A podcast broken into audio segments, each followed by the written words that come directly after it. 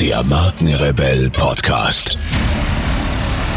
Spannende Interviews, wertvolle Strategien und provokante Botschaften für Führungskräfte und Unternehmer.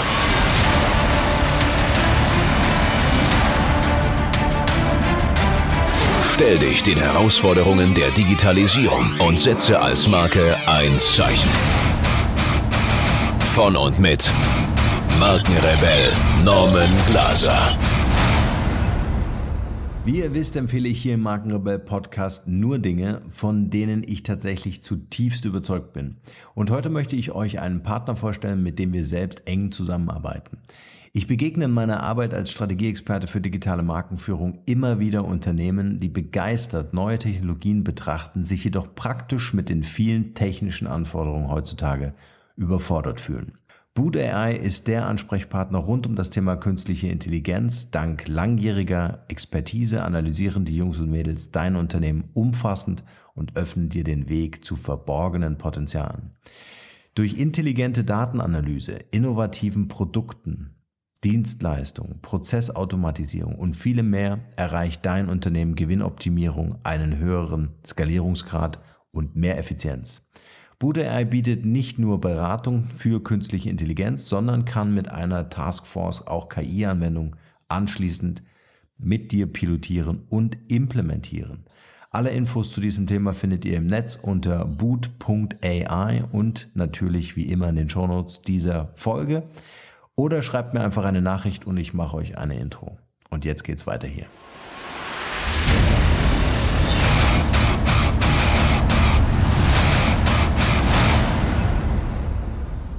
Herzlich willkommen zu einer weiteren Podcast-Interview-Folge. Vielen Dank für eure Zeit und schön, dass ihr wieder reinhört. Ja, Zeit ist wertvoll. Wem gefällt denn nicht die Vorstellung, bestimmte Businessbereiche wie das Marketing zu automatisieren oder Produkte anzubieten, die ein passives Einkommen erzielen? Die gewonnene Zeit lässt sich verständlicherweise sinnvoll anderweitig nutzen, sei es im Business oder im Privatleben. Da stellt sich natürlich die Frage, wie funktioniert das? Worauf kommt es bei der Marketingautomatisierung an und was kann man damit so alles anstellen? Genau darüber möchte ich mit meinem heutigen Interviewgast sprechen. Er ist ein absoluter Experte in Sachen Business-Automatisierung und nachdem er selbst jahrelang im Vertrieb tätig war, hat er das Network Marketingunternehmen Rekrutier aufgebaut. Von da an faszinierte ihn die Frage, wie man Unternehmen mittels smarter Softwaretechnologie optimal automatisieren kann. Mittlerweile hat er weitere Firmen wie Webinaris und Smoothio gegründet und stellt damit anderen Unternehmen wertvolle Tools zur Automatisierung ihres Marketings zur Verfügung. Ihr dürft euch auf ein spannendes Gespräch freuen mit unserem heutigen Interviewgast Rainer von Massenbach. Viel Spaß dabei.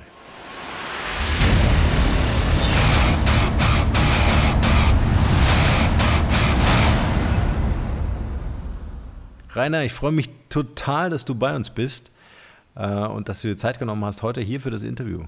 Super, danke für die Einladung. Schön. Rainer, bevor wir loslegen und die ganzen Hacks und Insights, die du so kennst und auf Lager hast, äh, ausklappen, äh, vielleicht erzähl doch mal ein bisschen äh, über dich. Wer bist du privat und was genau machst du beruflich? Ja, ich bin der Rainer von Wassenbach. Ich bin der Geschäftsführer von und Gründer von Webinaris. Das ist auch so mein Herzensbaby und wir kümmern uns um das Thema ja, Automatisierung von Verkaufsprozessen. Und äh, das beschreibt mich eigentlich auch relativ gut, weil das das Endprodukt zu meiner ja, meine Visionen oder von meinem Werdegang ist. Also ich habe mich immer fürs Thema Automatisierung, Effizienz und Prozessoptimierung interessiert, gerade aufs Thema Online-Marketing hin. Und äh, ja, das ist so meine größte Leidenschaft und das verfolgt mich auch in allen Lebensbereichen, sowohl privat als auch beruflich. Geht es immer um das Thema Prozesse zu optimieren, effizient zu sein. Und ähm, ja, die Vier-Stunden-Woche war so mein liebstes Buch im Leben und letztendlich, wer mich ähm, kennenlernen darf, muss aber die Vier-Stunden-Woche lesen. Ja, verstehe. Ich glaube, das ist die perfekte Beschreibung dessen, wie ich äh, mein Leben führe und drauf stehe. Sehr cool. Erklär mal privat, versuchst du deine Prozesse zu optimieren? Wie sieht das aus? Das geht so in, in allen Sachen los, wo ich mir immer schon denke, es geht zum Beispiel, ich bin ein Aufräumen-Fanatiker. und äh, das geht auch schon da los und ich sage, äh, Mensch, wieso ist hier immer Unordnung in der Schublade. Lass uns die Schublade so strukturieren, dass auch nie wieder Unordnung da reinkommen kann. Also dass man, es geht so in vielen Situationen los, zu sagen, warum werden die Lebensmittel, zum Beispiel, klingt jetzt sehr übertrieben, ich bin neulich auf ein äh, Warenbestandssystem gekommen für, für einen Haushalt. Weil ich festgestellt habe, kennst du, du hast tausend Sachen und jetzt zum Beispiel brauchst du irgendeinen speziellen, sagen wir mal, irgendeinen speziellen Sekundenkleber habe ich neulich gebraucht, das war's. Ja. Äh, und ich wusste nicht, habe ich einen Sekundenkleber oder nicht und habe eine Stunde lang gesucht und irgendwann bin ich losgezogen und habe mir einfach eingekauft. So und irgendwann, als ich eine andere Box mal rausgezogen habe, ist mir wieder aufgefallen, Mensch, ich habe eigentlich ähm, einen Sekundenkleber hätte ich da gehabt. Dachte mir, wie geil wäre eigentlich so ein Bestandssystem für Haushaltsartikel, wo ich einfach reingesagt Sekundenklebe. Ja, habe ich in Schublade A3 und bin sofort griffbereit. Wie geil Oder ist das denn? Wie viel Packung Nudeln habe ich eigentlich noch auf Vorrat? Ähm, ja, das war eigentlich so, ich komme dann immer auf so Spinnereien, wo ich aber merke, hey, so kann ich mein Leben einfacher gestalten. Ich habe keine überflüssigen Sachen mehr und habe quasi alles ähm, in meinem Warenbestandssystem auf Zugriff, was man braucht. Aber, aber gibt es die Software? Hast du die entwickelt? Nee, nicht wirklich. Ich habe das mit einer Excel-Tabelle. Ich habe ein bisschen im App Store rumgeschaut, ob es sowas gibt, und bin aber nicht so wirklich fündig geworden. Ich habe was gefunden, aber es hat mir nicht so getaugt. Ähm, vielleicht gibt es da jetzt auch was, ich weiß es nicht. Ich habe auch darüber nachgedacht, denke mir, so könnte ich eigentlich mal programmieren. Mal ein richtig geiles System, weil es gibt ja so Systeme, wo du zum Beispiel eingibst, was für Lebensmittel du hast und es spuckt dir dann aus, was du damit kochen kannst. Ja. Aber wenn wirklich das Warenbestandssystem geknüpft ist an äh, ein Kochbuch und und und, das wäre schon eine geile Idee. Ja. Aber ich habe, ich dachte, so, ähm, ich habe es meiner Frau erzählt, die sagte, du hast so einen Schaden. sagt die, ich glaube, damit kannst du keinen Sprung machen. So gestörte Leute gibt es nicht, die noch, die noch auf so eine Idee kommen. Das hat keinen Markt. Das mag wohl wirklich sein. Aber, es ist, aber es ist eine spannende Parallele zwischen uns, weil äh, ich bin auch so ein Typ, ich, also so Unordnung schaffe ich einfach nicht. Aber das liegt auch daran, dass es für mich eine Reizüberflutung darstellt. Also wenn ich einen, einen Tisch habe, wo einfach so viel Zeug draufsteht, ja, dann, äh, dann kriege ich das irgendwie nicht verarbeitet. Ich habe auch so ein fotografisches Gedächtnis. Ne? Wenn du mich fragst, wo was ist, dann, hab, dann kann ich das irgendwie abrufen, weil ich das fotografiert habe im Kopf. Und okay. ich habe ich hab mir lustigerweise genau denselben, äh, ich hatte genau denselben Gedanken wie du. Und weißt du, wie ich es gelöst habe? Ich habe es mit, mit Evernote gelöst. Ich habe äh, einfach, aber nur für Dinge, die wichtig sind, also jetzt nicht irgendwie jeden, ne, also jeden Kram oder so, aber Dinge, die, die mir wichtig sind, die ich unbedingt wiederfinden äh, will, äh, die fotografiere ich ab, verschlagworte die in Evernote und wenn ich dort quasi über die Suche, was weiß ich, äh, eingebe, äh, Objektiv für Fotokamera, ja, und ich will nicht alle äh, Kisten durchsuchen oder sowas, dann, dann zeigt er mir ein Foto, wo die, wo dieses Objektiv liegt. Stimmt, das ist eine geile Idee, weil ich habe mit der Excel und das ist ein bisschen kompliziert und Evernote hat eigentlich so die beste Suchfunktion. Ne? Absolut, ja. Also, ähm, also ich speichere da ja alles, Bedienungsanleitung und, und Gedöns und irgendwelche Dokumente. Aber dieses Auffinden von wichtigen Dingen, ja, oder Fahrzeugschein, Fahrzeugbrief oder solche Sachen, ja. Ich meine, da gibt es schon noch so einen zentralen Ort, aber manchmal legst du halt nicht alles an einen zentralen Ort, aus welchen Gründen auch immer. Und wenn du das dann abfotografierst, sehr cool. Ja, sowas weiß ich dann schon. Es geht eben immer um die Dinge, das sind die Fatalen, die du nicht weißt, ob du sie besitzt. ja, das sind so, weil alles, was du ein Jahr lang nicht in den Griffeln hattest, ne, das ist ja immer so das, das, das Problem. Ich versuche mir auch immer so, so schnell es geht von Sachen zu trennen. Mhm. Also alles, was ich möglichst nach einem Jahr nicht angelangt habe, dass ich es auch wieder verkaufe oder weggebe.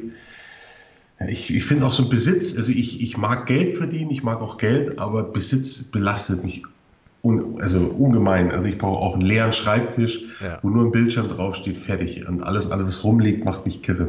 Ja, stark. Jetzt kennst du mich auch privat. ja, aber ich finde es find extrem wichtig, einfach auch so ähm, diesen Minimalismus und die Reduktion zu leben. Ja, also ähm, bei mir fängt es bei den Klamotten an. Ich habe nur schwarze Klamotten. Ja. Das äh, spart mir unglaublich viel Zeit, weil wenn mir eine Hose gefällt, die ist natürlich schwarz, dann kaufe ich die zehnmal und fertig. Ne?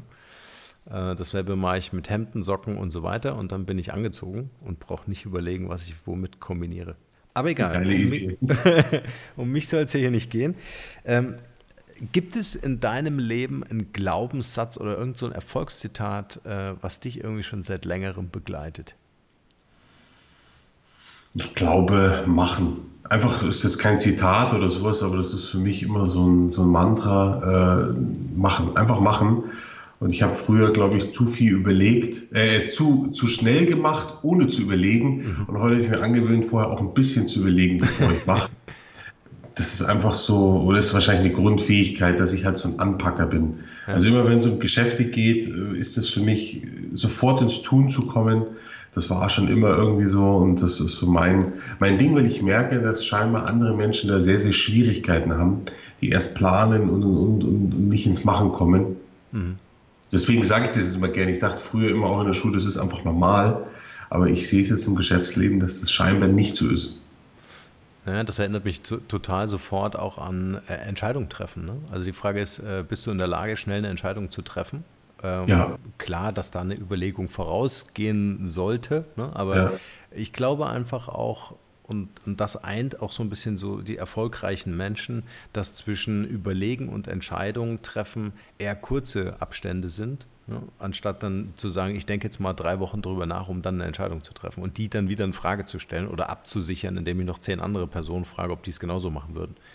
Sondern ganz bewusst einfach auch zu sagen, hey, dann geht das halt schief und äh, ich werde mit den Folgen leben können.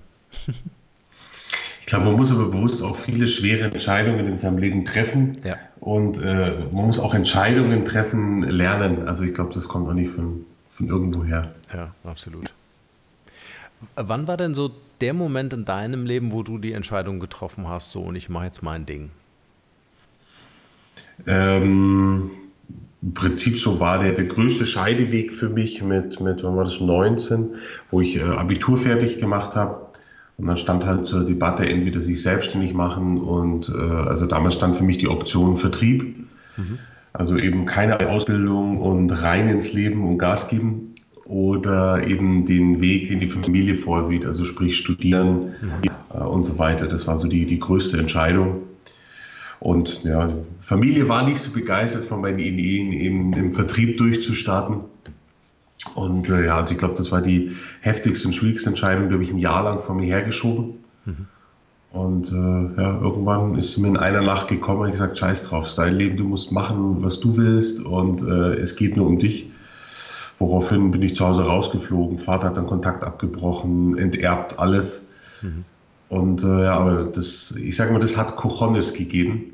Ähm, ab dann wusste ich, okay, hey, du bist zu 100 Prozent für dein Leben selbst verantwortlich und bestimmst auch zu 100 Prozent deine eigenen, ja, du bist für alles verantwortlich, was du tust. Und es war irgendwie ein erotisches Gefühl, zu sagen, hey, jetzt, jetzt geht's um die Wurst. Und ich habe dann auch geackert, als ob es kein Morgen gäbe.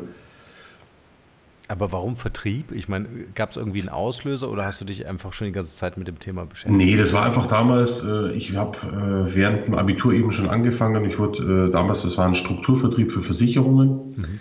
Und das war halt einfach genau meine Welt. Da waren Typen, die haben mit 21 Geld wie Heu gehabt, Porsche gefahren und genau das Leben auf der Überholspur. Wie in diesen ganzen geilen Filmen, die man so im Fernsehen kennt, über Finanzvertriebe. Wobei, oder hier war doch einer so, Wall Street, den glaube ich, spätestens der war der bekannteste, ja. war halt genauso ein Leben. Äh, ganze Tage im Anzug, Gas geben, Geld verdienen und äh, schnelle Autos fahren. Und es war halt das, was mich total angemacht hat. Und ich wusste halt, hey, mit einem, mit einem klassischen Weg werde ich niemals äh, irgendwie, ja, weiß ich nicht, ich habe mir das mal ausgerechnet so oder mich auch so bei Berufsberatern, so wenn du wirklich studierst und BWL und Manager wirst oder irgendwas, verdienst du vielleicht irgendwann mal am Höhepunkt deiner Karriere 10.000 Euro im Monat. Und dann habe ich halt dort gesehen im Vertrieb, dass da 20-Jährige 10.000 Euro im Monat machen und den ganzen Tag aber Halligalli. Mhm. Das hat mich irgendwie gedacht, ich, hey, das geht schneller und besser und cooler. Ja. War, war das dann eine Challenge, dass du sagst, ich will auch viel Geld, vielleicht 10.000 Euro im Monat haben? Ja, ich war nur Geld getrieben, nichts anderes, muss ich ganz offen ehrlich sagen. Es ja. hat sich natürlich dann irgendwann gedreht und irgendwann wird man ja auch älter und reifer, aber am Anfang und wusste auch, wofür das Geld ist und alles. Aber am Anfang fand ich nur Geld. Das war die, die größte Bestätigung für, ähm, ja, oder ich denke, so sehe ich es halt auch noch, die Bestätigung für Leistung. Mhm. Ja, klar. Mhm. Damals war es halt nur, hey, braucht das Geld erstmal, bin jung, habe mhm. kein Geld, brauche also Geld, muss irgendwie Auto und alles her. Und äh, ja, also das hat mich schon getrieben. Mhm. Dann ging es in den Strukturvertrieb. Du hast äh, Vertrieb eigentlich ja dann wirklich äh, von der Pike auf gelernt. Ne? Also ähm, hast es aufgenommen und, und äh, wie ist es dann weitergegangen? Hat dich das erfüllt eine Zeit lang? ja, es gab natürlich dann auch die Ups und Downs und ich muss sagen, es gibt äh, aus meiner Sicht keine bessere Ausbildung fürs Leben als Vertrieb. Und äh, wenn ich das jetzt mal dagegen stelle im Vergleich zu irgendeinem Studium oder so, habe ich hier wirklich, ich habe alles Wichtige gelernt im Vertrieb. Ich habe Verkauf gelernt, ich habe Führung von Mitarbeitern gelernt, ähm, ich habe gelernt, mit Höhen und Tiefen umzugehen, Entscheidungen und ich glaube, das Wichtigste, was ich gelernt habe, mich täglich zu blamieren. Also komplett drauf zu scheißen, was andere über einen denken. Und da merke ich, sind die Menschen so getrieben oder so, ja, haben da so ein Problem damit, dass es, dass es wirklich, ja, also es war für mich eine der größten ähm, Dinge eben zu lernen, mit einem Nein umzugehen, mit der Ablehnung, mit der Blamage. Und letztendlich war das die perfekte Ausbildung, die ich als Unternehmer hätte kriegen können. Nur irgendwann hat mich einfach das ganze Thema nicht mehr erfüllt. Also ich fand Finanzen schon, das hat mich noch nie angemacht, Versicherungen und alles. Also es war halt eher Mittel zum Zweck. Ich fand die Idee von Vertrieb geil, Strukturvertrieb und Leute aufbauen, Personal, Büroleitung, Führungserfahrung. Also das war alles, was mich ziemlich scharf gemacht hat, aber eben nicht die, das Produktversicherung an sich. Mhm. Und irgendwann mit, ich weiß nicht wann es war, 25, 24, 25, kam halt irgendwann der Punkt, wo ich wirklich finanziell dann echt gut da, da stand. Das ist alles gelaufen. Und sobald du es nicht mehr ausschließlich wegen Geld machst, kommen halt dann Sinnfragen, wo man denkt, hey, ist das das, was du dir fürs Leben vorgestellt hast? Macht das denn alles Sinn, was du da treibst? Und äh, dann habe ich irgendwann gesagt, nee, das ist eigentlich überhaupt nicht das, was ich will. Ähm, ich will jetzt mein eigenes Baby machen, meine eigene, meine eigene Firma gründen, so keine Ahnung was. Und dann habe ich mir erstmal ein halbes Jahr Auszeit genommen, viel gereist und einfach Leben genossen. Und dann kam schon die richtige Eingebung. Mhm. Und verlor das Geld seinen Reiz, als du es dann hattest mit 25? Ja, es ist nicht mehr nur noch als Triebfeder zu sehen. Mhm. Also letztendlich, ich, ich habe gern, ich mache gern Dinge, auch die teuer sind, die sind leider machen die Spaß. Also gerade im Thema, ich reise sehr, sehr gerne ja. und ich bin jetzt nicht der Rucksacktourist und ich mag schon jedes Mal ein neues, noch cooleres Hotel zu finden oder irgendwas und da gibt es leider in puncto Urlaub keine finanziellen Grenzen nach oben. Das denke ich zwar immer. Also ich dachte, wenn ich mir einmal eine Business Class leisten kann, mhm. danach brauche ich nicht mehr Geld. Nur wenn du das Problem ist, wenn du in der Echo sitzt, schaust du über die Business und denkst, da will ich auch mal sitzen. das gleiche ist aber auch, wenn du in der Business sitzt, dann sitzt du da und siehst die Leute vorne in der First, wie sie sich ein komplettes Bett da drin machen können und denkst dir, scheiße. Und du kommst dir wieder wie ein Wurm aus der Echo vor, nur auf einem anderen Level. Und, und so ist es halt überall im Leben. Du sobald du eine Etage weitergestiegen bist, kriegst du auch einen Blick für die wieder nächste Etage. Und ich glaube, das hört nie auf. Ja, Aber es macht auch Spaß. Cockpit ist, Cockpit ist dann Schluss, ne? genau, genau. Wo würdest du sagen, bist du heute? Also ist ja eine schöne Analogie, einfach zu sehen, okay, das ist das nächste Level, das nächste Level. Wo würdest du sagen, bist du heute? Das, das Problem ist, das kann ich nicht sagen, weil ich nicht weiß, was noch für Levels kommen. Hm, okay. Aber also du, du weißt nie, wo es, wo, es, wo, es, wo es weitergeht. Ja, okay. Okay, dann ging es weiter. Äh, 25 Jahre Vertrieb. Du hast gesagt, Geld ist jetzt nicht mehr so entscheidend. Äh, hast du dann mit dem, mit, dem, mit dem Versicherungsthema aufgehört und hast dich einem neuen Thema zugewandt? Genau, man darf jetzt auch nicht sagen, Geld ist nicht mehr so entscheidend. Ich war nicht ähm, finanziell unabhängig oder irgendwas. Aber ich habe zumindest mehr Geld verdient, als ich äh, bis dato oder dem Moment ausgeben konnte und war endlich an dem Punkt. Äh, ich war auch ziemlich tief in den Schulden davor drin, mhm. weil du kannst dir vorstellen, wenn man einem 21-Jährigen mal 10.000 Euro im Monat zahlt, wo das hinführt. Mhm. Also das ging dann ziemlich in die andere Richtung, habe dann auch zwei, drei Jahre gebraucht, bis ich mich aus dem Schuldenloch quasi wieder, äh, zwei Jahre, bis ich mich wieder raus hatte. Ähm, ja, und dann ähm, wollte ich eigentlich, was mich immer angemacht hat, war das Thema Softwareentwicklung. Jetzt nicht, dass ich selber äh, Software entwickle, sondern ähm, ich fand es geil, so eine Plattform zu haben. Mhm. Und habe mir dann gesagt, hey, es müsste doch möglich sein, so eine Plattform mit Online-Kursen zu machen. Das fand ich irgendwie cool. Wenn Leute, das war damals alles noch nicht, wenn Leute von zu Hause aus Schulungen geben zum Thema, von richtig, wie ich einen Ofen repariere, bis hin zu ähm, Kindererziehung gleich gemacht. Ich gesagt, das will ich als Plattform programmieren und habe mir damals den Namen, ähm, soweit ich es mir erinnere, haben wir uns damals den Namen Webinaris dann schon gesichert. Mhm. Dann bin ich eben los, habe mir Angebote eingeholt von Leuten, die mir das programmieren können und dann habe ich gemerkt, dass mir das Kleingeld dafür fehlt. Dann habe ich gesagt, okay, ich, äh, ja, Geld ist nicht da oder nicht in dem Maße, dass ich so eine Programmierung stemmen könnte. Das waren, ich ich weiß nicht, was die alle wollten, zwischen 200 und 300.000 Euro für so eine Programmierung. Mhm. Und dann habe ich gesagt, okay, geht noch nicht, lass uns, lass uns Kohle besorgen. Und dann haben wir eben angefangen, ähm, ein Buch zu schreiben über das Thema Vertrieb. Aber wir dachten halt mit Seminaren und Wissenstransfer können wir jetzt erstmal genug Geld verdienen, dass wir uns diese Möglichkeit der Programmierung leisten können. Mhm. Und daraus ist dann eigentlich meine erste Firma entstanden wo wir uns um äh, Schulungsprodukte für einen Direktvertrieb kümmern. Wir haben eben da Bücher, DVDs, Online-Kurse, Schulungen gehalten und und und. Ja. Wie habt ihr das aufgezogen? Ich meine, du startest ja dann von null, also du hast keine Reichweite, hast vielleicht deine Infoprodukte ne? in Form von Büchern oder DVDs oder CDs. Wie, wie habt ihr das dann geschafft, wirklich auch diese äh, Reichweite herzustellen, dass dann auch wirklich relevante Umsätze äh, geflossen sind? Wir haben es eigentlich so gemacht, wie wir es selber im Vertrieb gelernt haben. Mhm. Und äh, da gab es halt die Aura-Methode. Anhauen, umhauen, reinhauen, abhauen. Also möglichst Schlagzahl bringen und wir haben gesagt, okay, wir machen irgendwie hier so ein kleines Seminar, das wir verkaufen und äh, haben uns 10.000 Visitenkarten drucken lassen und sind losgezogen in die Fußgängerzone, überall hin, haben gesagt, hey, Entschuldigung, muss ich mal kurz ansprechen, wir haben hier ein geiles Seminar, schnach mal auf folgende Website, mhm. Flyer in die Hand gedrückt, nächste, oder Visitenkarte in die Hand gedrückt. Wir haben es halt auf dem klassischen Weg gemacht, wie wir damals auch die Leute angesprochen haben. Das Problem war nur, also die Response auf, auf 10.000 verteilte Visitenkarten war null. Also hat sich nicht ein einziger angemeldet. Mhm. Dann haben wir auch gemerkt, Mist, wir müssen was an der Konstruktion ändern. Und äh, damals lag Xing sehr nahe. Und dann bin ich einfach hergegangen. Ich habe gesagt, Xing, wir schreiben jeden Tag jeder 100 Leute an. Und äh, wenn die einen Kontakt bestätigen, rufen wir die an und quatschen einfach mit denen. Und verkaufen halt dann übers Telefon. Und dann haben wir im Prinzip übers Telefon ähm, äh, Seminare wert von 20 Euro verkauft. Oh, krass. Wie viel wart ihr am Anfang? Wir sind zu dritt, wir haben zu dritt gegründet. Mhm, mh.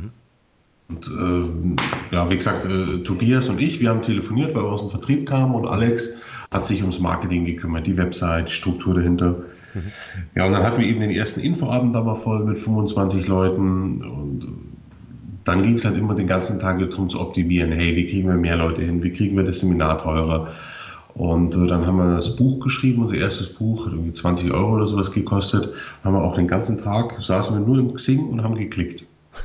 Leute anschreiben, dann kam Facebook dazu, dann haben wir dort Leute angeschrieben, dann habe ich E-Mails geschickt, habe der, äh, weiß nicht, unten die, die, die Bäckerei bei uns im Haus, habe da eine E-Mail hingeschickt, dass sie ein Buch über Vertrieb brauchen und so, also weil dann mehr Semmeln verkauft werden können und so weiter. Also wir haben richtig händisch geklickt. Und ähm, das ist halt auch meine Meinung bis, bis heute, dass man ähm, mit händischem Vertrieb wirklich so viel Geld verdienen kann, also wesentlich mehr als andere, um eine Basis zu haben, um dann unternehmerisch tätig zu werden. Also sprich, dann zu investieren, Prozesse zu installieren und und und. Mhm. Wie lange hat dieser Prozess gedauert tatsächlich, äh, dieses händische akquirieren und äh, äh, Vertrieb machen, bis es wirklich mal so relevant war vom Umsatz her, dass ihr sagen konntet, okay, und jetzt können wir in Softwareentwicklung investieren? Achso, dachte ich, dass du sagst, für, um davon leben zu können. um, um, leben, um davon leben zu können, ich weiß nicht, zwei Monate. Ah ja, das geht. Also im ersten Monat Gas gegeben und dann eigentlich äh, Kohle kam im Monat drauf und ab dann hat es funktioniert. Ja. Bescheiden halt, aber äh, ab dann ging es hoch. Ja, aber überleg mal, das ist ja ein Digital, du warst Digitalunternehmer, ja, also äh, im, im, Grunde ein komplett anderes Business und du hast die Erfahrung, die du vorher gesammelt hast, einfach umgesetzt ne, mit deinen Leuten. Das, das, ist auch aus, aus, meiner Sicht heute Menschen, die, die, die Kontakte machen können. Mhm. Das ist das A und O. Wenn du Kontakte machen kannst, wirst du immer Kohle verdienen.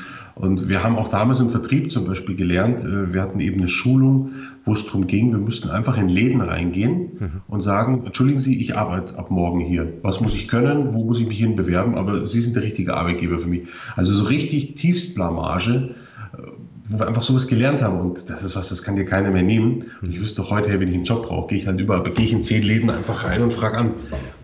Mhm. Diese komplette Schmerzfreiheit und für einen Vertrieb, jeder, der ein digitales Produkt hat, ich meine, jeder schult natürlich, schalte AdWords, schalt Facebook-Ads und und und, aber an sich geht so einfach oder kann so einfach gehen über den händischen Vertrieb erstmal. Ja, ja, ja, um einfach zu starten, ja, absolut. Natürlich muss ich immer sagen, hey, ich hatte einen gewissen Background und dem verdanke ich das. Und wenn man den jetzt nicht hat, keine Ahnung, ist wahrscheinlich ein bisschen anders. Ja, ja. Wie ging es dann weiter? Also wie, wie kam es dann letztendlich, dass äh, du Webinaris umgesetzt hast? Und was ist Webinaris? Vielleicht klären wir das noch kurz für die Zuhörer. Ja, das hat sich dann im Prinzip, ähm, haben wir uns mit der Firma bis zur Marktführerschaft in der Branche hochgearbeitet. Mhm. Und ähm, wir haben dann selber auch angefangen, sehr, sehr viele Webinare zu halten. Also Webinare sind im Prinzip Seminare, die übers Internet gehalten werden, mhm. weil wir halt in dem Zuge dessen relativ viel unterwegs waren. Also wir waren, hatten mindestens drei Trainings pro Woche und äh, im stärksten Jahr sind wir über 100.000 Kilometer gefahren. Also ich konnte Autobahnen nicht mehr sehen und dann haben wir gesagt, hey, ist es nicht irgendwie möglich, dass wir das gleiche von zu Hause auch aus machen? Mhm. Und äh, so kamen die Webinare auf und es war halt höchst attraktiv, vom Rechner zu sitzen und im Prinzip hat man genauso viele Leute vorm Rohr sitzen und verdient genau die gleiche Kohle, ohne dass man aktiv raus muss. Bloß bis dato war halt einfach dieser Webinarmarkt, der war noch nicht so entwickelt. Es gab da ein, zwei Anbieter, aber die waren halt auch strukturell nicht so aufgestellt, wie wir das gerne gehabt hätten. Deswegen haben wir dann irgendwann angefangen zu sagen, wir programmieren Webinares, aber erstmal nur für uns selber. Also ein Webinar-Tool, das zu 100 Prozent unsere Bedürfnisse ja, ähm, hat, äh, befriedigt. Und so hat es begonnen. Haben wir Webinares zwei Jahre für uns nur genutzt. Und irgendwann kam halt die Idee, hey Mensch, eigentlich ist das ein geniales Businessmodell, weil andere gesagt haben, hey, können wir eine Kopie von dem Code haben, können wir das auch nutzen? Also befreundete Unternehmer haben gesagt, hey, jetzt machen wir das öffentlich zugänglich, dass auch andere das nutzen können. Mhm. Und so so ein bisschen der Schwerpunkt von Webinares ist, also ähm, es ist halt mittlerweile auch überall bekannt, dass Webinare einfach gerade für den Verkauf das Tool Nummer eins sind. Und der Hintergrund ist halt, dass einem Menschen gerade auch für eine Stunde lang zuhören, äh, Stunde lang einen Vortrag bei einem besuchen und und und. Und äh, darum geht es eigentlich letztendlich. Es geht um diese Aufmerksamkeit. Und das kenne ich auch halt aus dem, aus dem Versicherungsgeschäft um einem Menschen wirklich eine Versicherung verkaufen zu können, musst du mit ihm eine Stunde am Tisch sitzen. Du musst eine Stunde in sein Leben eindringen. Mhm. Und äh, das schafft man halt so über das digitale Marketing relativ, ja, es ist, es ist relativ schwierig. Und mit Webinaren schaffe ich es halt wirklich, dass Leute mir einfach mal eine Stunde zuhören. Und jedem, dem man eine Stunde zuhört, insofern denn er es gut macht, erreicht er einen.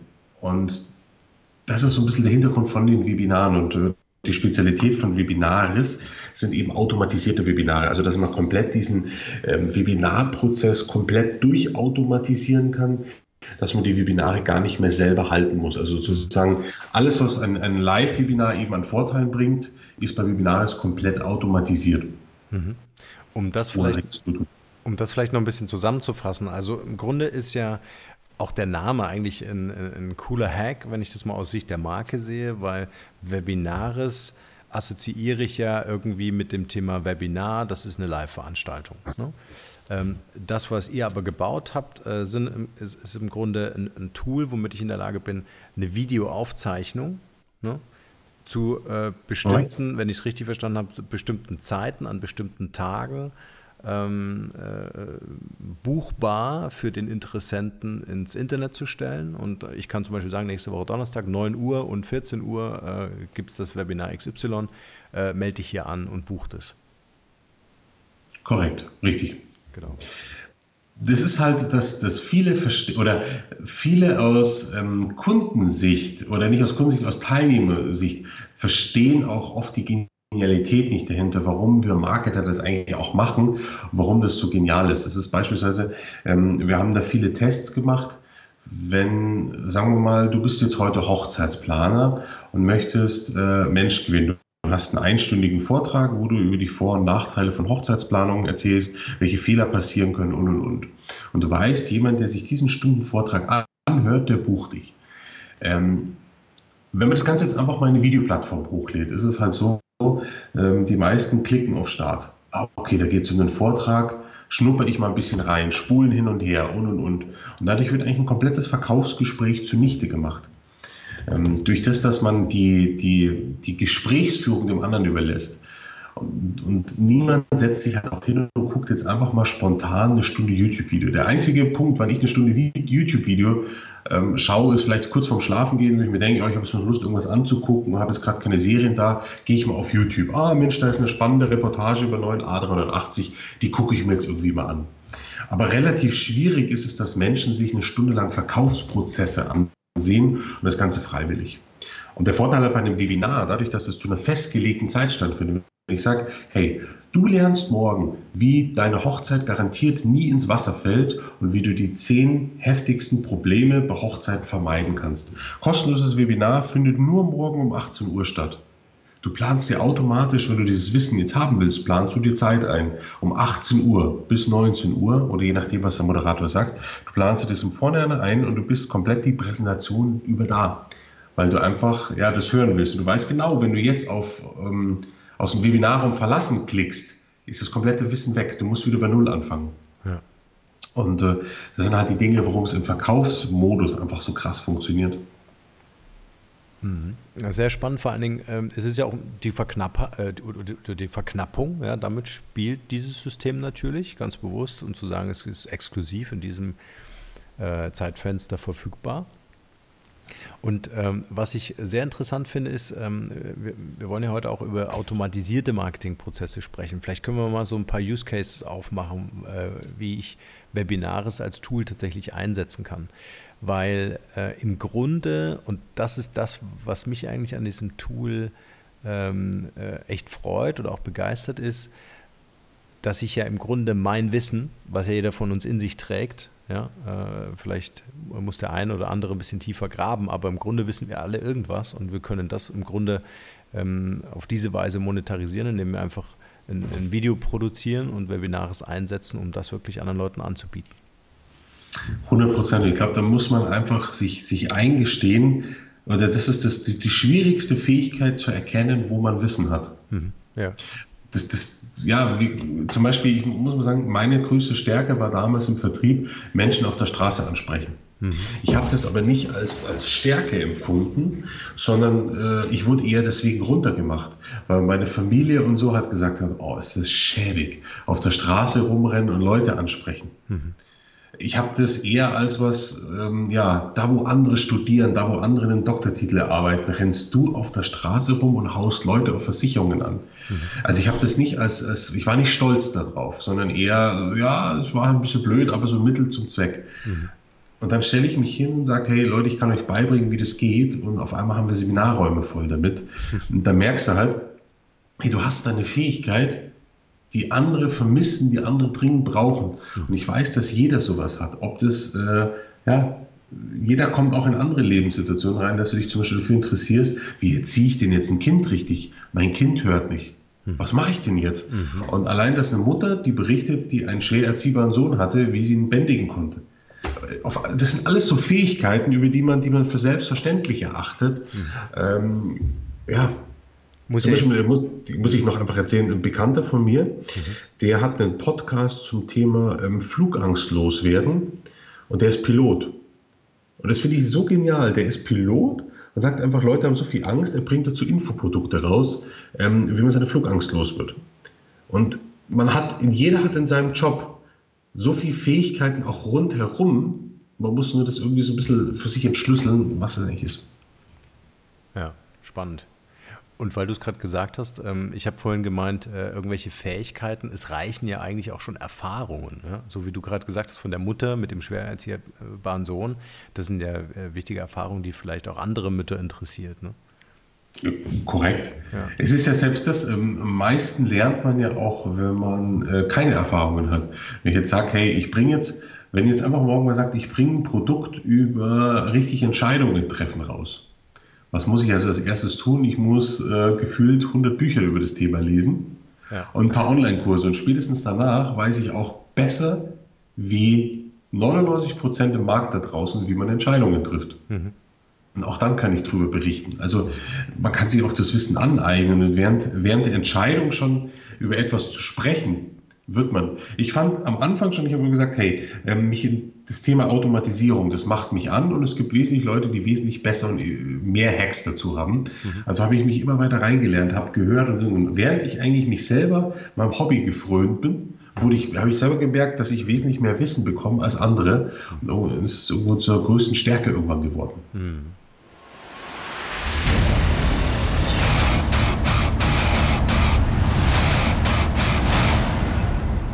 Und hier ein kleiner Hinweis in eigener Sache. Wie ihr wisst, ist dieser Podcast eine Produktion von Markenkonstrukt. Als Strategiebüro für digitale Markenführung helfen wir Unternehmen in digitalen Change- und Transformationsprozessen weiter. Wir glauben nicht, dass standardisierte Methoden und Vorgehensweisen konkrete Lösungen für vorhandene Probleme sind. Jedes Unternehmen ist aus unserer Sicht ganz individuell für sich zu betrachten, um Engpässe und Herausforderungen zu identifizieren. Mit unserem branchenübergreifenden Know-how setzen uns Unternehmen dort ein, wo Digitalkompetenzen gebraucht werden. Gern auch als Inkubator für die Entwicklung von Innovationen, um digitale Geschäftsmodelle zu evaluieren und neue Marktpotenziale zu erschließen. Wer von euch also wissen möchte, inwieweit euer Unternehmen oder Projekt fit für eine digitale Zukunft ist, schaut gern auf unserer Website www.markenkonstrukt.de vorbei und nehmt Kontakt mit uns auf. Wir beißen fast nie und digital tut auch nicht weh. Also lasst uns gemeinsam ins Handeln kommen. Wir helfen euch dabei. Und nun geht's hier weiter. Viel Spaß.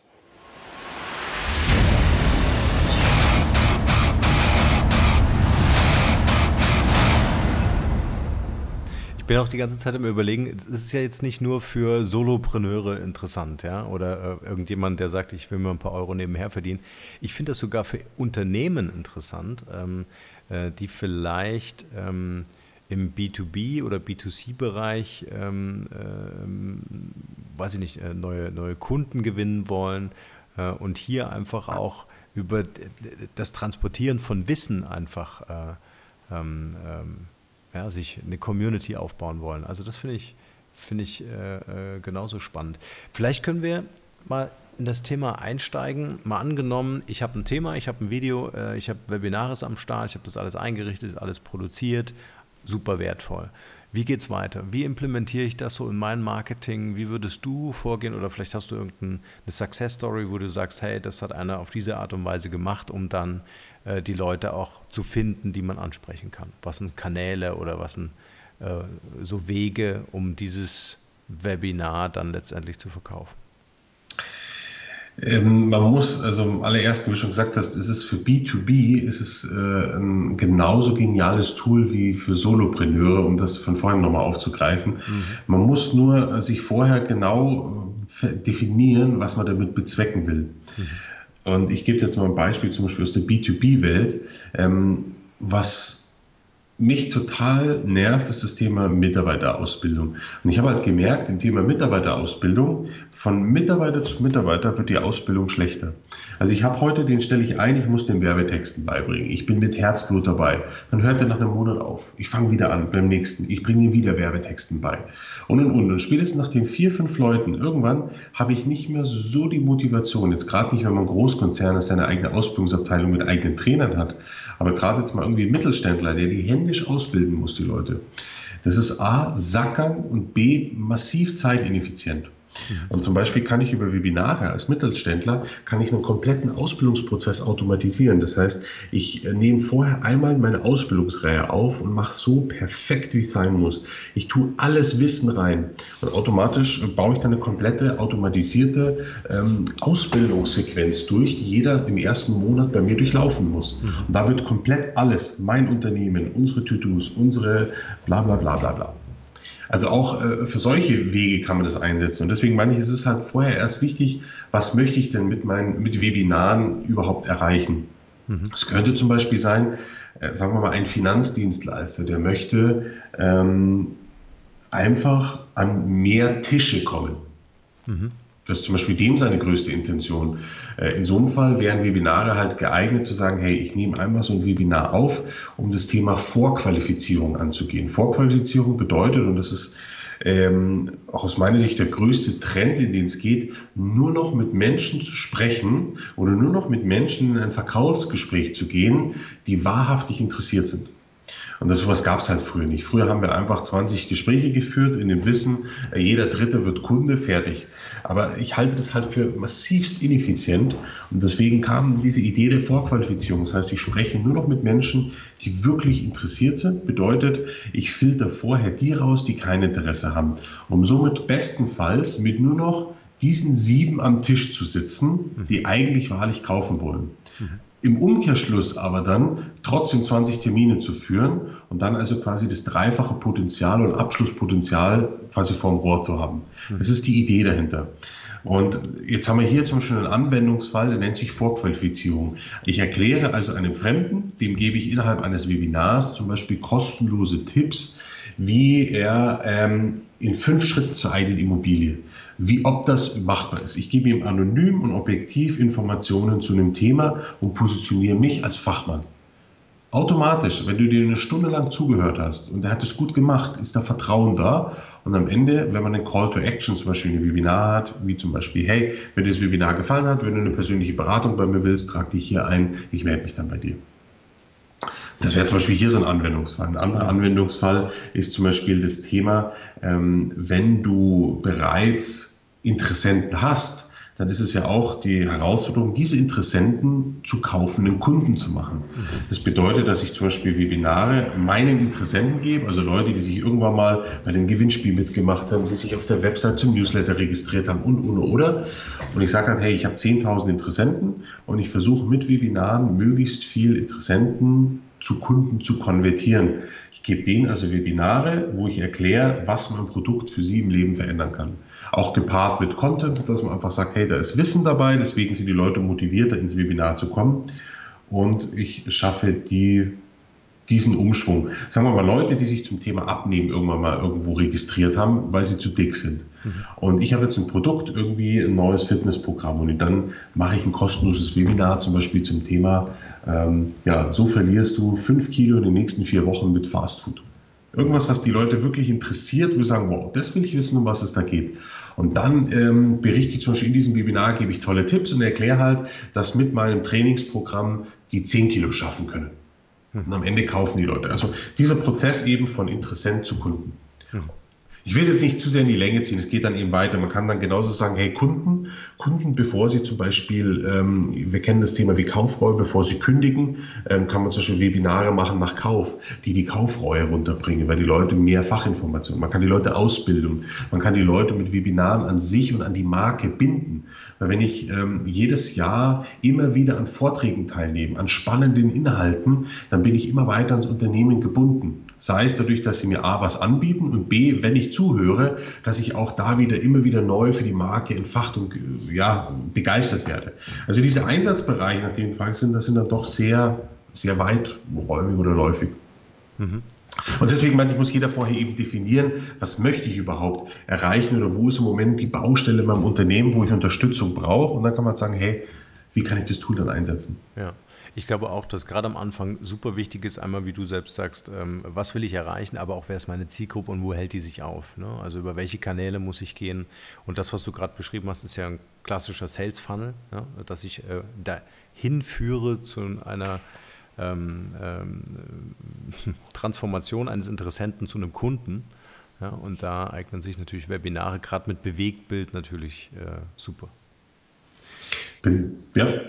Ähm, Webinares, Software. Äh, wie, wie managt ihr das oder du? Äh, also, äh, wo ist die Software heute im Entwicklungsstand? Hast du ein richtiges Entwicklerteam dahinter, die jetzt kontinuierlich an der Software weiterarbeiten? Oder ist das jetzt so der Status quo, den es jetzt gibt und ihr beobachtet einfach die Nachfrage im Markt? Wie, habt, habt ihr so ein Betreibermodell für die Software? Ja, was, also das Ganze nennt sich Software as a Service, bedeutet einfach, ähm, die Kunden bezahlen bei uns Miete und dafür dürfen sie quasi unsere Software nutzen. So, und wir finanzieren halt A von dieser Miete unsere Server und vor allem auch die Programmierung. Und Software muss man sehen, Software ist nie im, im Stillstand. Es ist wie ein Haus, auch wenn es mal gebaut ist. Mhm. Es kommen immer wieder irgendwie äh, Sachen dazu. Man baut noch was Zusätzliches dran und, und, und. Und eine Software muss immer dynamisch bleiben, weil einfach sich der Markt, äh, ja, ich sage mal, in unserem Digitalisierungszeitalter ist die Halbwertszeit von, von äh, Informationstechnologie vielleicht äh, ein, zwei Jahre. Und deswegen, es kommen tausend neue Tools. Am Ende kommt morgen ein neues Social Media Social-Media-Plattform auf dem Markt. Ähm, dann müssen, muss man sich automatisch wieder an diese neuen Begebenheiten anpassen, Schnittstellen bauen und äh, ja, man muss also kontinuierlich den Markt beobachten und das ist auch das, was wir halt tun, ständig weiterentwickeln. Software steht nicht still, beziehungsweise wenn Software still steht, ist sie, ist sie, geht sie unter. Mhm. Also wir haben äh, über 20 Entwickler dran sitzen und ich sage mal, aktuell jeden Euro, den ich verdiene, der geht in Marketing und in neue Entwickler. Mhm. Sind, das hab, sind das Entwickler aus Deutschland oder?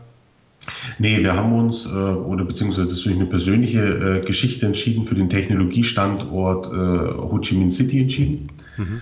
Das hat sich damals eben ergeben, dass ähm, einer meiner besten Freunde hier aus Deutschland ähm, ist halt einer ja, der besten Entwickler, die ich kenne. Und der hat damals gesagt, er geht äh, im Sinne unserer Firma oder im Sinne unserer Unternehmung, geht er nach, nach Vietnam. Mhm und äh, geht dort eben in den Technologiestandort und wird dort Leute kennenlernen oder dort Mitarbeiter suchen und quasi, also er, der Projektleiter selber oder mein, mein Chefentwickler ist, ist Deutscher, mhm. der halt eben auch die Sprache kann und von dem her dann entsprechend äh, Leute da unten gesucht hat, rekrutiert hat und nach unserem Wissen quasi ausbildet, nach unseren deutschen Standards und und und. Mhm.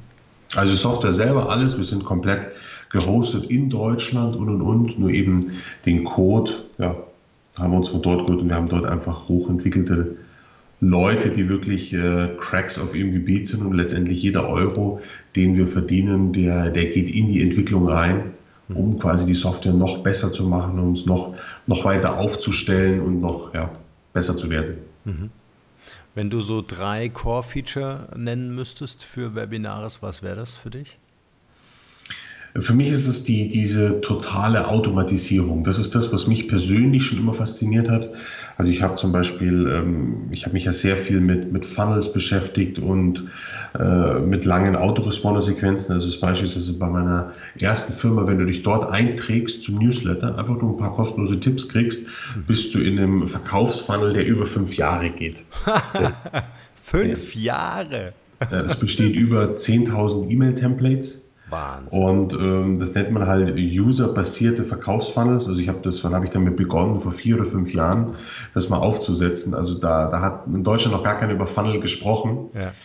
Ähm, weil ich das halt scharf fand, dass einfach äh, sich, sich Automatisierungsprozesse an das Userverhalten anpassen. Also sprich, allein schon bist du Männlein oder Weiblein. Durch so eine kleine Abfrage kann ich äh, allein schon in Farben, wie ich meine Landingpages, wie ich meine Webinare darstelle, wesentlich höhere Verkaufsquoten rausholen, weil ich einfach die Texte männlich schreibe oder sie weiblich schreibe. Ne? Und so geht es halt los, dass ich das Userverhalten abfrage und dann immer zielgerichteter halt äh, meine Produkte verkaufe. Das geht ja. über fünf Jahre. Wir haben eben über 200 Produkte und so navigiert sich der Funnel durch. Also quasi halt auch über viel über Verkaufswebinare. Leute, die Produkte gekauft haben, werden über Webinare an so Unternehmen dann wieder gebunden ähm, und, und, und. Und diese totale Automatisierung, das ist halt das, was unser so Kernfeature von Webinaris ist ähm, und wo wir uns auch maßgeblich von anderen unterscheiden, dass man eben komplett alles automatisieren kann, Hinblick auf Neukundengewinnung und, und Marketing. Und immer wenn uns irgendeine neue Idee kommt, die dahin oder die, die, die in die Richtung geht, Neukunden gewinnen, Marketing-Automatisierung, dann bauen wir sie sofort in Webinaris ein und das wird auch eben, eben unser Steckenpferd sein. Also Webinaris ist aktuell nicht die Plattform, mit der man ähm, individuelle Schulungen für Kleinteams macht, ähm, mit viel Fragen und gegenseitig ähm, kommunizieren im Raum, sondern es geht wirklich immer und ausschließlich um die Automatisierung und meine Vision oder von Webinaris ist halt auch eben, dass Leute komplett ihre Firma, alles was komplizierte Kommunikationsprozesse sind, dass man die komplett durchautomatisieren kann. Mhm. Das ist so der Ding. Und das ist so unser Kern, Kernfeature. Darum sage ich drei. Ich könnte mir jetzt noch zwei andere aus der Nase ziehen, aber ich sage eher, das ist so das, das, das eine große Core-Feature von uns. Äh, nur, dass ich es noch äh, richtig verstehe und ich muss da in diese fünf Jahre nochmal reinspringen. Das heißt, äh, ich melde mich bei dir in einem Newsletter an oder bei Webinaris an? Das ist bei, bei meiner ersten Firma, das ist, die, das ist das Rekrutier, wo wir eben Schulungsprodukte verkaufen. Ah, okay. Mhm. Also klassischer E-Mail-Newsletter-Service, der einfach äh, fünf Jahre mich begleitet und mir äh, Content liefert. Korrekt, korrekt. Mhm. Und halt, äh, je nachdem, was du kaufst, klickst, dann äh, das, äh, die Struktur ändert oder den Prozess ändert. Mhm. Und was ver verwendest du da für eine Software im Hintergrund? Also ich nutze ähm, Clicktip oder Infusionsoft. Mhm, okay. Wie gesagt, das kann man alles mittlerweile auch perfekt mit, mit Clicktip eben im deutschsprachigen Raum aufbauen. Mhm. Ich habe es halt nur eben gerade vor acht Jahren begonnen haben, gab es auch noch gar keinen Clicktip. Mhm. Deswegen wir haben damals, äh, ja, wir haben alle Anbieter auch mal irgendwie durchprobiert und so. Also das war Wahnsinn. Wir hatten da nicht so viele Möglichkeiten wie heute. Ja. aber fünf Jahre habe ich noch nie gehört, aber es ist cool.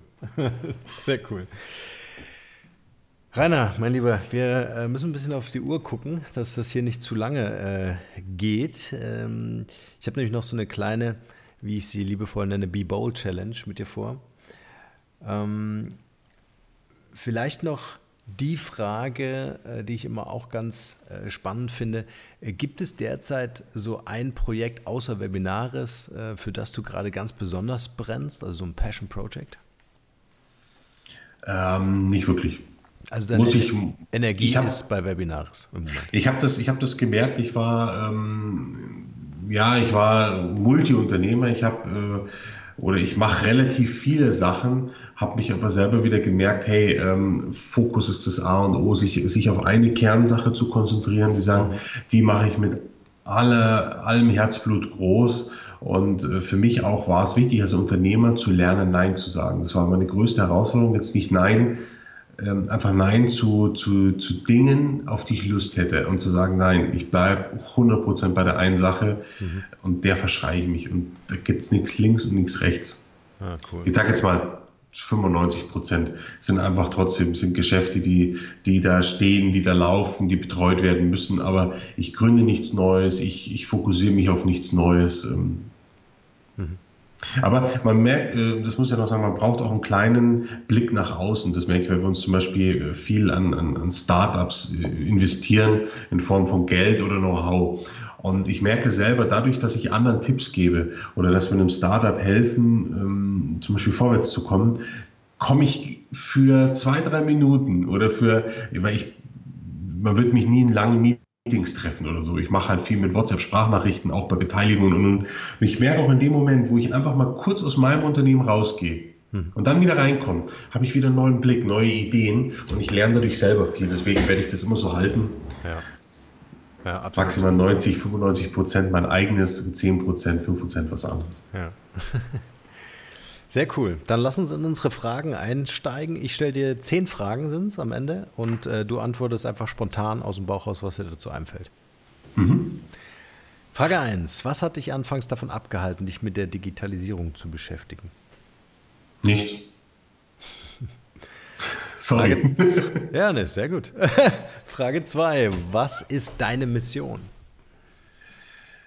Äh, gute Frage ich habe einfach irgendwie Spaß. Ich weiß nicht, mach einfach. Ähm, man schlittert da so rein und ich finde einfach, Entwicklung ist was Scharfes. Also irgendwie sich selbst zu entwickeln. Mhm.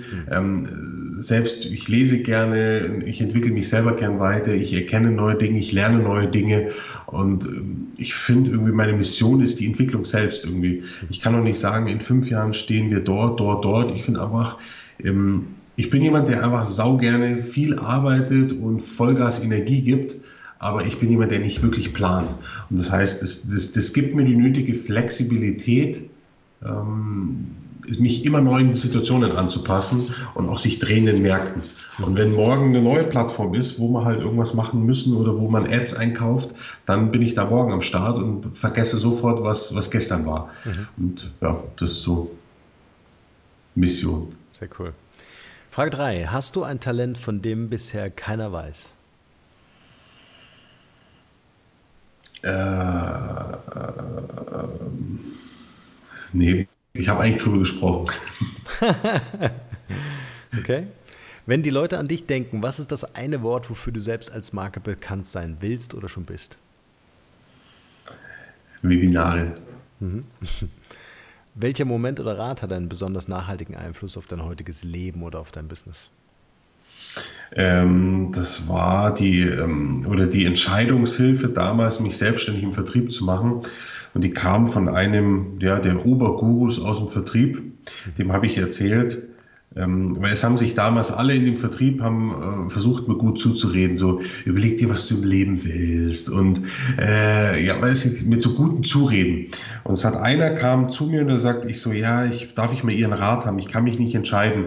Ich habe eine Banklehre, die jetzt anstehen würde oder BWL-Studium, also sie hat mich sowohl zur Banklehre eingeschrieben als auch einen Studienplatz für BWL oder Vertrieb und ich kann mich nicht entscheiden. Und sagt er, also ganz ehrlich, ähm, wenn ich die Wahl hätte, entweder BWL zu studieren und dann die Sicherheit zu haben, arbeitslos zu sein, oder wenn ich die Idee hätte, Banker zu werden und irgendwie am Bankschalter stehe und Überweisungen für Omas ausfülle in Höhe von 4,95.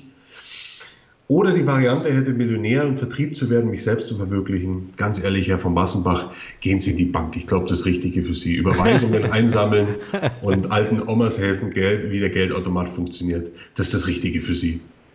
Das war ein Wurm. Ich bin nach, ich bin nach Hause, bin nächsten Tag aufgestanden und habe gesagt, okay, ich weiß, was ich zu tun habe. Ja, sehr cool. Was ist das Wertvollste, was wir von dir lernen können?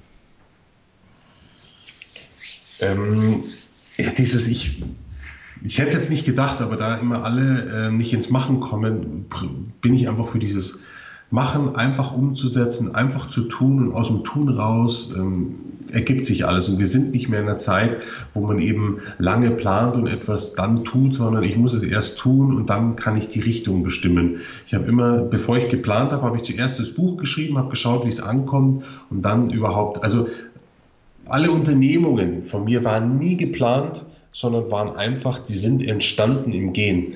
Und ich glaube, das ist auch unter jedem Prozess, jeder hat ein Problem, sagt, hey, da bieten wir mal eine Lösung an und die Leute denken nicht drüber nach und gründen dann Unternehmen. Und ich glaube, die, die lange nachdenken und dann erst gründen, ähm, ja, die, ähm, die scheitern dann. Die geilsten Sachen entstehen einfach im, im Tun und Probieren. Und auch für uns, die besten Marketingprozesse, alles sind immer entstanden, einfach im Tun. Einfach was ausprobieren, oh krass, es funktioniert so heftig. Mhm.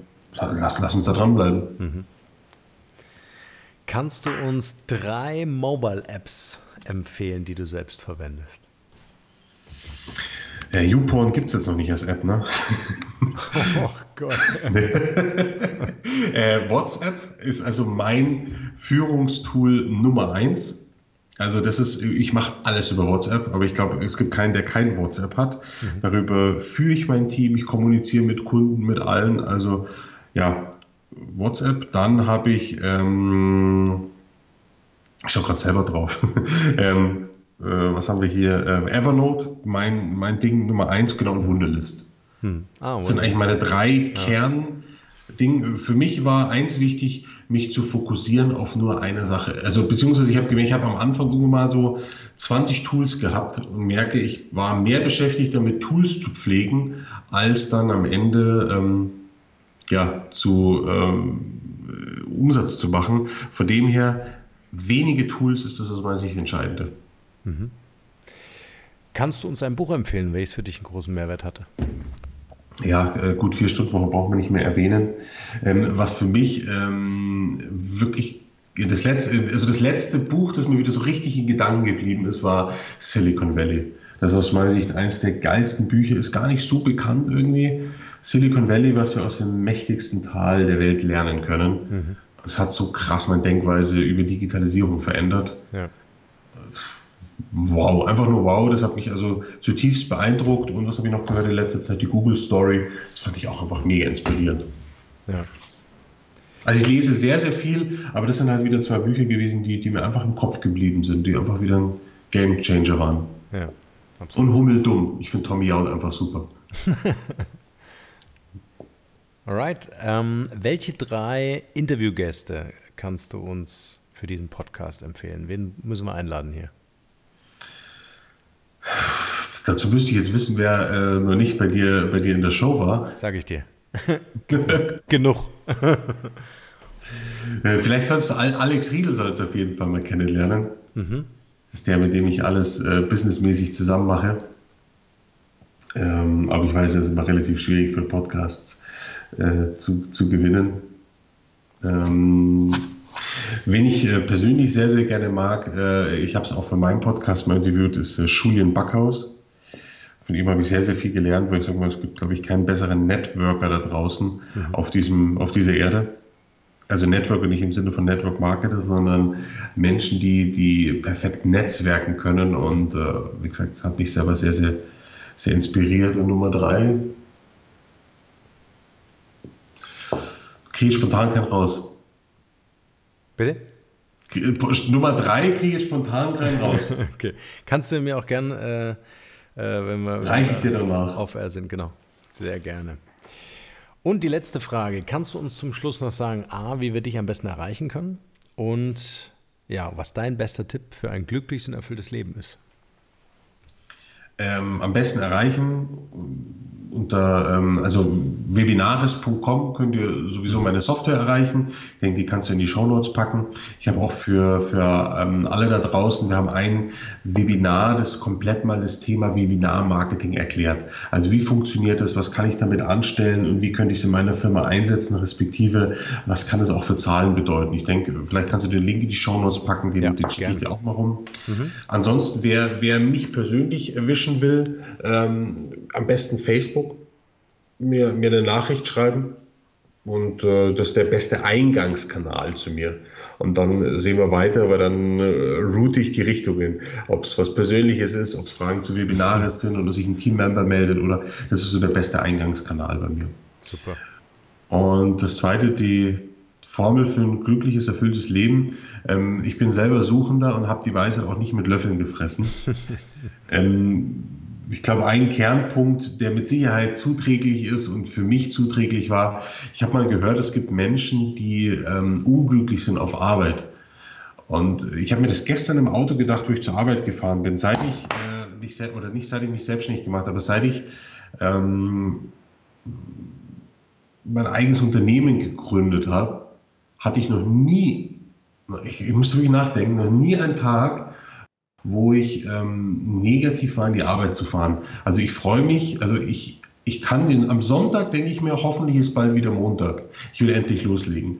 Und nach dem Urlaub, ich, wenn ich im Urlaub bin, sehne ich mich wieder zurück. Oh, jetzt ist, kann endlich der Urlaub mal vorbei sein, dass ich wieder, wieder meine Firma kann.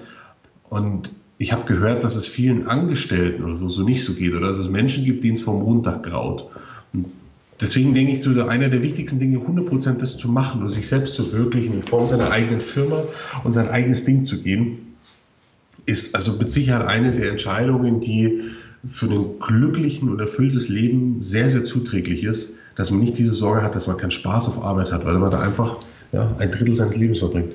Ja, das ist ein schönes, schönes Schlusswort. Rainer, vielen Dank für deine Zeit und äh, äh, für die wertvollen Hinweise hier auch in der Show und wir verlinken alles in den Show Notes. Dann bleibt mir hier dir noch alles Gute zu wünschen und wir bleiben in Kontakt. Super, freut mich, dass ich dabei sein durfte. Alles Gute da draußen und maximale Automatisierung. Danke, Rainer. Bis bald. Ciao, ciao. ciao.